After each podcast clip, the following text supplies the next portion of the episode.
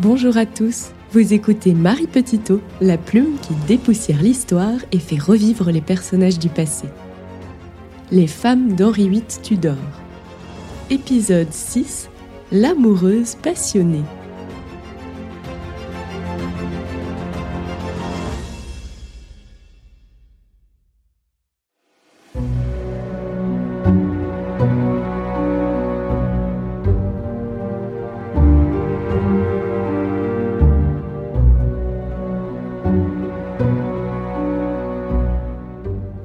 Février 1543. Les mains moites et tordues d'angoisse, Catherine Parr fait les 100 pas dans le grand salon de Snape Castle, dans le Yorkshire.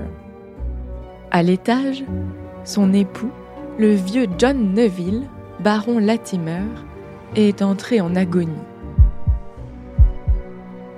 Ce n'est pas le trépas de cet homme avec lequel elle a passé neuf ans de son existence qui tourmente Catherine. Elle appelle même cette disparition de toutes ses forces depuis plusieurs mois. Son cœur bat pour Thomas. Son beau et tendre amour, Thomas Seymour. Mais la voilà piégée comme une bête traquée. Comment refuser de devenir reine? Le peut-elle seulement? Quel cadeau empoisonné, fulmine Catherine. Ce n'est pas un règne à devenir reine d'Angleterre, l'Europe entière le sait. Que faire? Catherine s'immobilise, reprenant son calme. Dieu lui envoie-t-il un signe? Lui offre-t-il une opportunité merveilleuse de diffuser une réforme modérée en Angleterre? Doit-elle se soumettre à un destin plus grand que celui auquel elle aspirait jusqu'à présent? Le pari est risqué, mais soit. L'idée de partager la vie d'Henri VIII monarque violent devenu bouffi de graisse la révulse. Faire le deuil de son véritable amour et penser les ulcères aux jambes de ce roi perclus de gouttes et craint par ses sujets sera donc le prix à payer pour servir au mieux la cause évangéliste. Sa réponse sera oui. Elle deviendra sa sixième reine, en espérant que la sixième soit la dernière. Un frisson d'épouvante lui parcourt l'échine en songeant au destin tragique de celle qui l'a précédée, une autre Catherine. Diamétralement opposées dans leur personnalité, les cinquième et sixième épouses d'Henri VIII partagent un étonnant point commun. Outre le fait qu'elles se prénomment toutes les deux Catherine, elles sont chacune éperdument amoureuses d'un autre qu'Henri VIII. Si Catherine part fait contre mauvais cœur bonne fortune, s'appliquant à laisser son empreinte dans l'histoire, sa devancière, Catherine Howard, se brûle les ailes à la chaleur de la passion.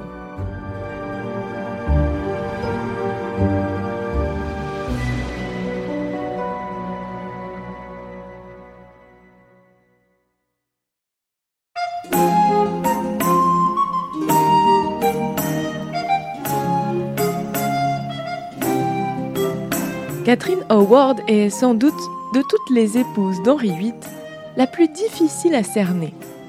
Elle fut soit profondément moderne pour son temps, choisissant délibérément de profiter à fond de son élévation soudaine, soit particulièrement creuse et inconséquente.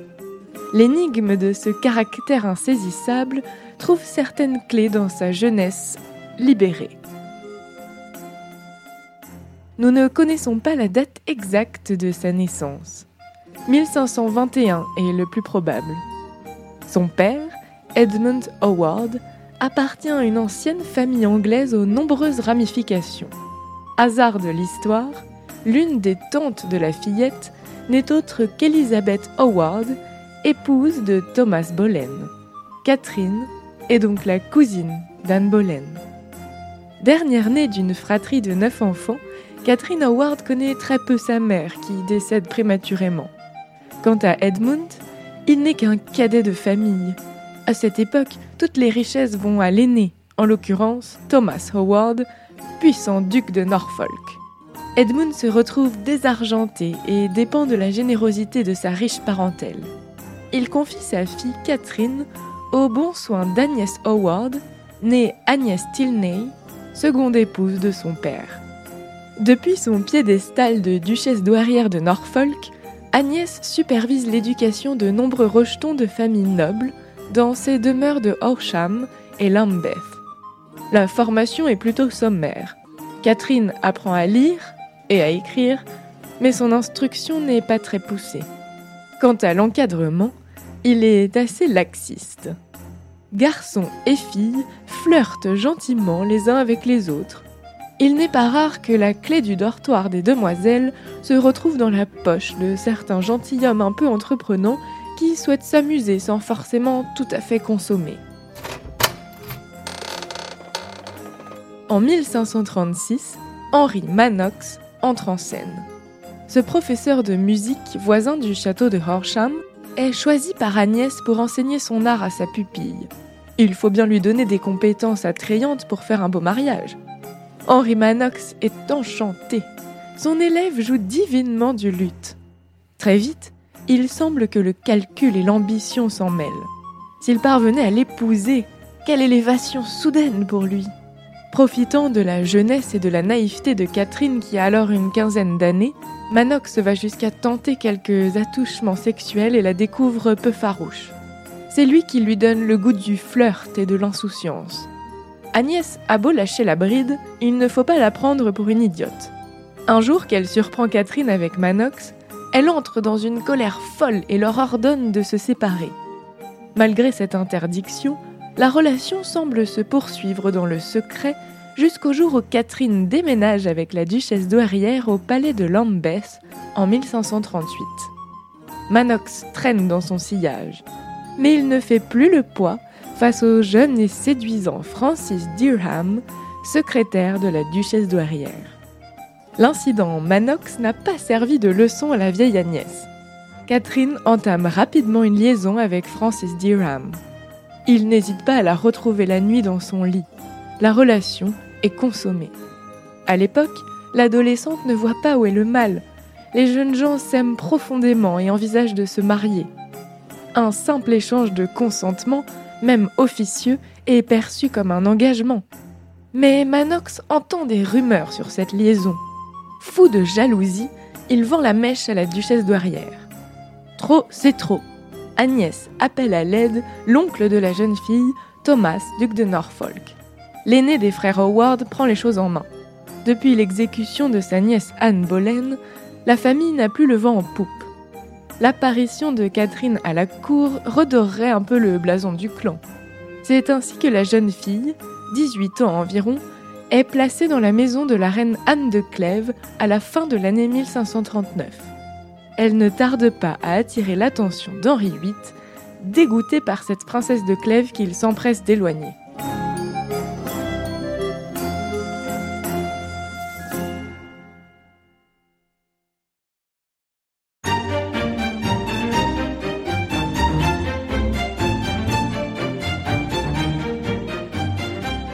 Au moment où Catherine apparaît dans sa vie, Henri VIII est un monarque esselé.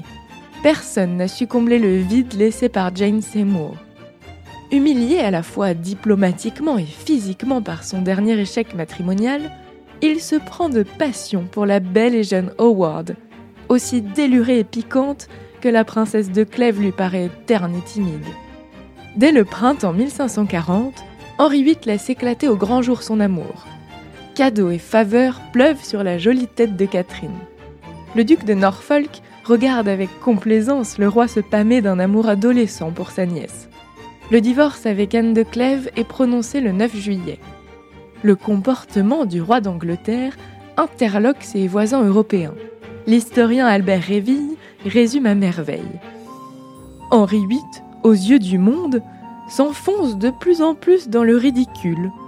Plus il se marie, plus il est déçu.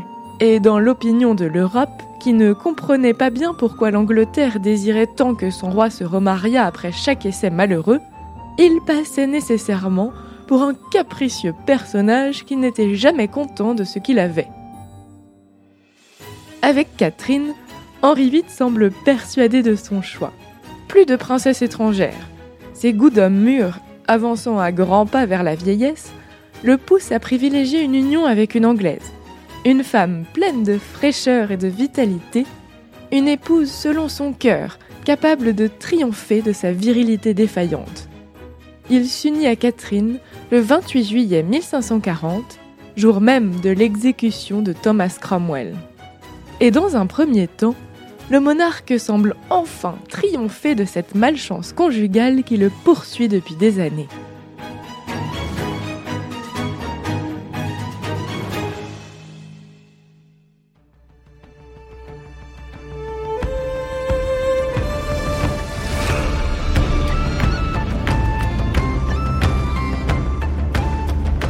Catherine Howard est la seule des six épouses d'Henri VIII à n'avoir pas posé de façon certaine pour un portrait officiel. Il semble néanmoins qu'elle soit la plus jolie de toutes. Petite, menue et frêle, elle est vive et gracieuse, aussi sensuelle que sa cousine Anne Boleyn. C'est aussi et surtout son caractère joyeux, presque enfantin, qui transforme le roi. La petite reine fait sur lui l'effet d'une cure de jouvence, Passant des plaisirs voluptueux du lit conjugal aux divertissements loufoques dans lesquels elle l'entraîne, il fait des efforts pour oublier sa décrépitude physique. La cour interloquée voit de nouveau son maître ventripotent monter à cheval, perdre du poids, chasser, danser, boire, s'amuser enfin. Catherine, dont il pourrait être le père et qu'il surnomme affectueusement son bijou, lui donne un regain d'énergie miraculeux. L'ambassadeur Marillac écrit au connétable de Montmorency au mois de septembre. Le roi est si amoureux d'elle qu'il ne sait pas comment lui faire des démonstrations suffisantes de son affection. Il la caresse beaucoup plus qu'il ne l'a jamais fait avec les autres. Sous l'égide de cette nouvelle reine dont le rire communicatif résonne dans les palais royaux, la cour se fait plus brillante que jamais. Catherine se découvre une passion dévorante pour les robes à la française et les joyaux. Henri cède à tous ses caprices. Et jamais il n'a accepté tant d'extravagance de la part de ses autres femmes.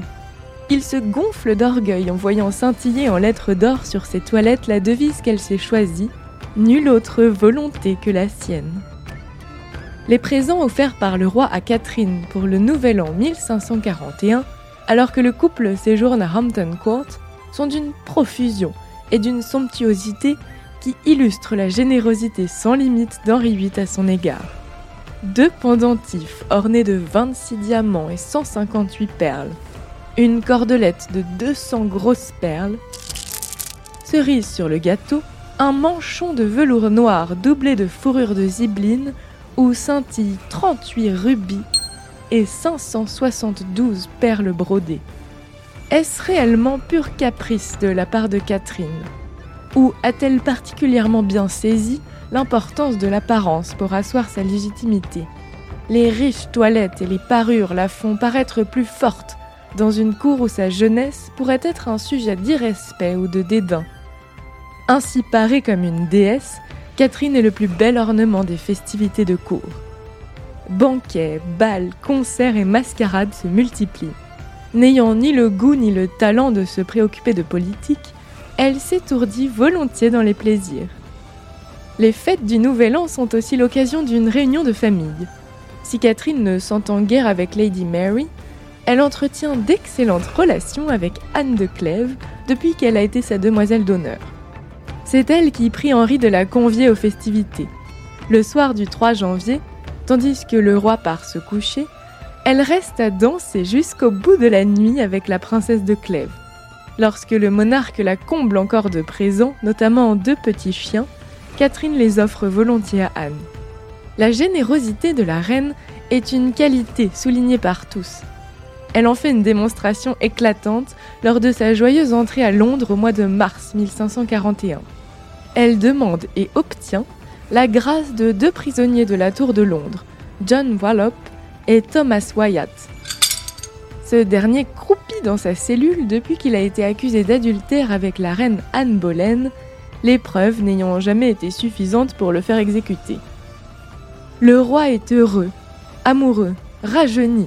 Il semble vivre un véritable rêve éveillé. Mais cette bulle de bonheur ne va pas tarder à éclater, emportant ses dernières illusions et condamnant celle qu'il se plaît à surnommer sa rose sans épines.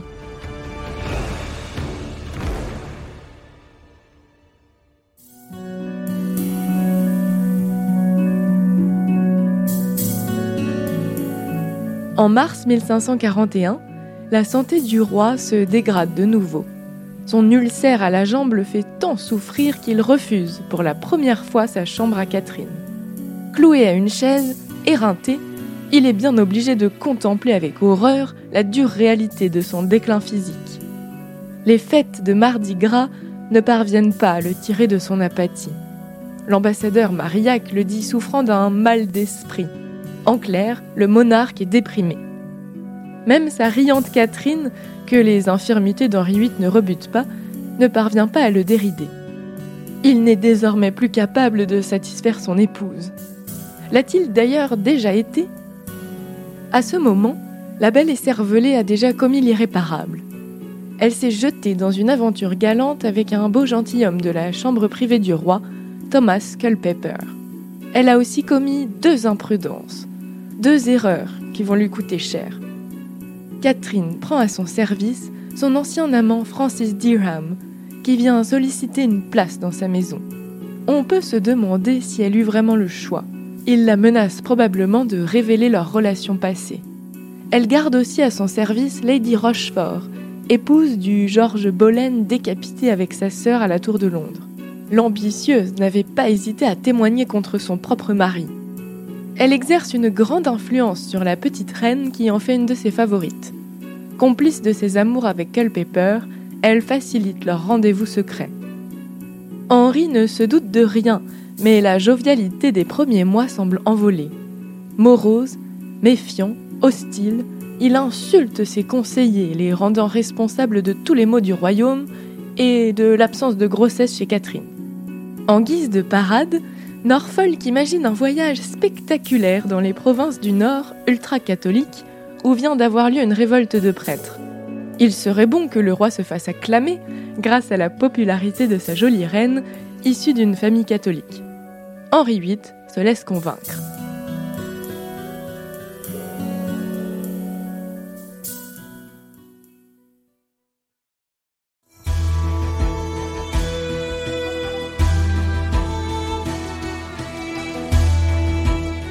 Le cortège royal s'ébranle au mois de juin, cheminant vers le nord sous les acclamations, multipliant les haltes et les fêtes. Philippe Erlanger décrit la suite de sa plume savoureuse. Henri, dont l'ambassadeur de France admirait la belle mine et la jovialité, oubliait ses ulcères, ses maux de tête et les autres trahisons de son corps. Catherine lui rendait vraiment quelque chose de sa jeunesse. Mais la petite reine avait besoin de sentir le contact d'une jeunesse plus authentique, autrement dit Culpeper. Dès que la cour faisait halte en quelques châteaux, Lady Rochefort s'employait à établir la topographie des escaliers dérobés, des passages secrets, des portes peu connues. Tandis que le roi digérait péniblement ses menus fantastiques, les amants se rencontraient au petit bonheur, parfois dans la chambre de la reine, parfois dans un escalier. La suite est confondante d'inconséquences. Le comportement imprudent de Catherine est-il dévoyé par l'atmosphère libertine de sa jeunesse Se rend-elle compte de ce qu'elle fait Toujours est-il qu'elle rédige puis envoie une lettre d'amour à Culpeper au mois d'août, alors qu'ils se trouvent séparés. Maître Culpeper, je me rappelle à vous de tout cœur et vous prie de m'envoyer un mot pour me dire comment vous allez. Et lorsque je pense que vous allez vous éloigner à nouveau de moi, cela fait mourir mon cœur de penser que la fortune empêche que vous soyez toujours en ma compagnie. Je vous prie de venir lorsque ma Lady Rochefort sera là, car alors je pourrai pleinement être à votre commandement. À vous pour toute ma vie, Catherine. Tandis que Catherine batifolle, jouissant d'une véritable lune de miel avec un autre que son mari, et qu'Henri, ne se doutant de rien, chasse le cerf et profite de sa tournée dans ses provinces pour étaler sa puissance, une chute vertigineuse se prépare à Londres.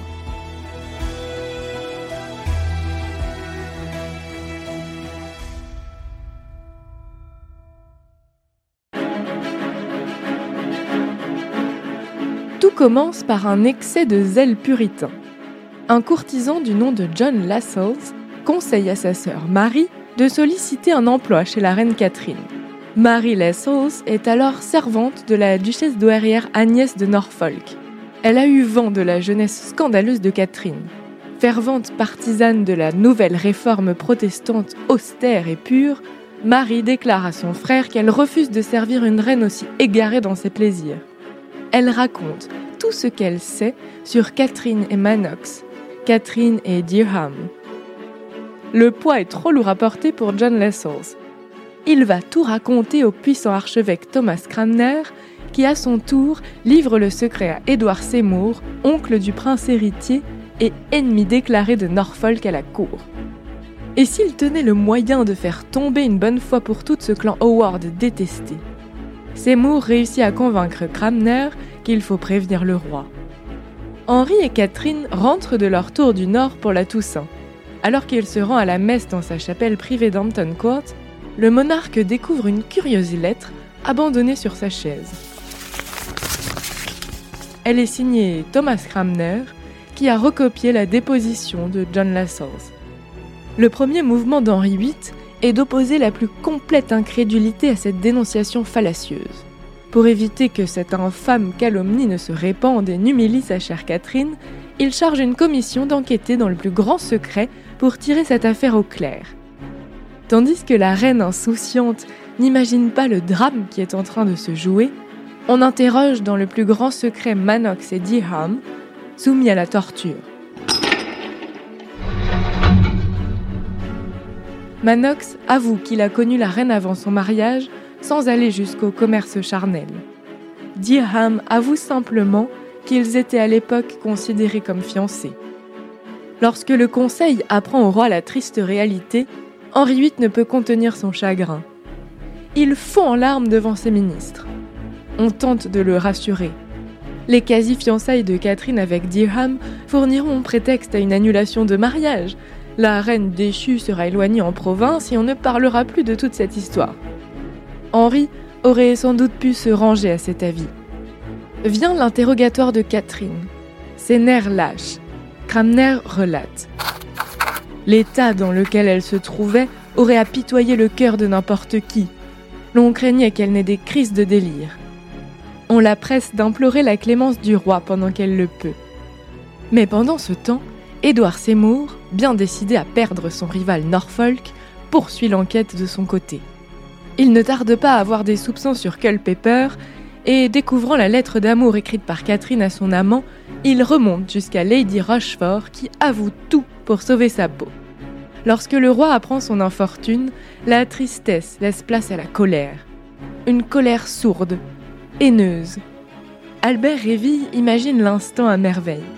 Vaniteux, d'un personnalisme aigu tel que nous connaissons Henri VIII, une pareille blessure était cuisante et ses premières intentions de clémence relative se dissipèrent comme une vapeur dans l'air chauffé.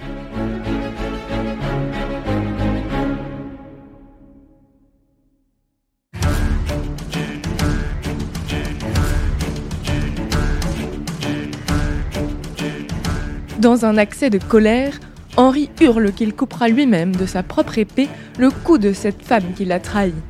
Mais après une seconde de réflexion, il choisit de ne plus jamais revoir Catherine et de laisser son implacable justice suivre son cours. Philippe Erlanger commente. Il s'attendrissait sur lui-même, observait avec épouvante le désert glacé dans lequel il risquait de finir sa vie.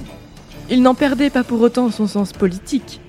Se rappelant combien l'exécution expéditive d'Anne Boleyn avait été impopulaire, il prescrivit cette fois de suivre une procédure minutieuse parfaitement légale avant que le Parlement prononçât le jugement de la reine. Catherine est d'abord arrêtée puis enfermée à Sion House, un vieux château près du palais de Richmond. L'ambassadeur Marillac s'alarme de son état. Elle refuse de boire et de manger et pleure sans cesse comme une folle, à tel point qu'on est obligé de lui enlever les objets avec lesquels elle pourrait hâter sa faim. Pendant ce temps, le procès de ses amants Dirham et Culpeper est confié à une commission spéciale. Si l'on en croit la déposition de Culpeper pendant son interrogatoire, sa relation avec la reine est restée platonique. Longue conversation nocturne, confidence d'une jeune fille peut-être malheureuse dont la gaieté n'a pu être qu'une façade, Soit. Il est cependant difficile de croire que ces deux belles et jeunes personnes au caractère insouciant, se retrouvant souvent seules, n'aient pas consommé leur amour. La commission chargée d'établir les peines en est convaincue. Les deux hommes sont condamnés pour haute trahison à être éviscérés vivants avant d'être pendus. Henri VIII commut la peine en décapitation pour Culpeper en souvenir de leur proximité passée. Les deux hommes perdent la vie le 10 décembre 1541. Au début de l'année 1542, la séance du Parlement est ouverte pour juger le cas de la reine Catherine qui est toujours enfermée. Elle s'est calmée et refuse de demander grâce ou de se justifier. Si elle avoue sa relation charnelle avec Dirham avant son mariage, elle clame qu'elle n'a jamais été la maîtresse de Culpeper et affiche une résignation hautaine. Le 20 janvier 1542, l'ambassadeur de Charles Quint en Angleterre écrit La reine reste toujours à Sion House, mieux portante et plus belle que jamais. Elle est toujours aussi soigneuse de sa toilette, aussi impérieuse et volontaire que lorsqu'elle était encore auprès du roi. Elle s'attend à être mise à mort et elle confesse qu'elle le mérite. Peut-être, au fond, espère-t-elle encore être pardonnée. Hélas, la reine Catherine et sa complice Lady Rochefort, devenues folles après avoir subi la pression des interrogatoires, sont déclarées coupables de haute trahison et condamnées toutes les deux à la décapitation. Le 10 février 1542, Catherine prend place sur une barque qui la conduit jusqu'à la tour de Londres. On prend soin de la faire passer sous le London Bridge, où sont accrochées les têtes aux yeux révulsés de Dirham et Culpeper. Pendant trois jours et trois nuits, Catherine se prépare à mourir avec un sérieux qui se rapproche de la morbidité. Elle demande à ce qu'on lui apporte dans sa cellule le billot sur lequel elle va être décapitée. Méthodiquement, elle s'entraîne à y poser sa jolie tête pour trouver la meilleure inclinaison. Le 13 janvier 1542 à 7 h du matin, une foule sadique rassemblée à l'emplacement exact où Anne Boleyn perdit la vie quelques années auparavant, grelotte sous un vent glacial chargé de neige.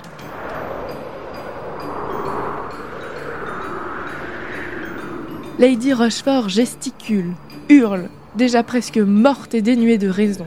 Elle doit être portée sur l'échafaud. Catherine Howard déclare que son châtiment est juste et qu'elle le mérite. Elle demande grâce pour sa famille, des prières pour son âme, puis laisse le bourreau accomplir son œuvre. Ainsi s'achève la courte vie de ce petit papillon lumineux qui a cru pouvoir triompher du soleil. Catherine Howard aura fait un trop beau mariage. Pendant les quelques mois qui suivent cette exécution tragique, Henri sombre dans la dépression. Il erre de château en château et ne veut pas entendre parler d'un sixième mariage.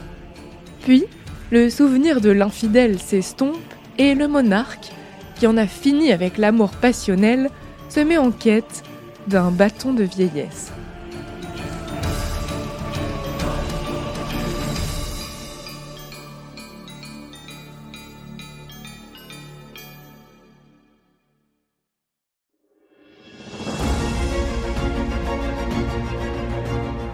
C'était Marie Petitot dans le podcast Plume d'Histoire.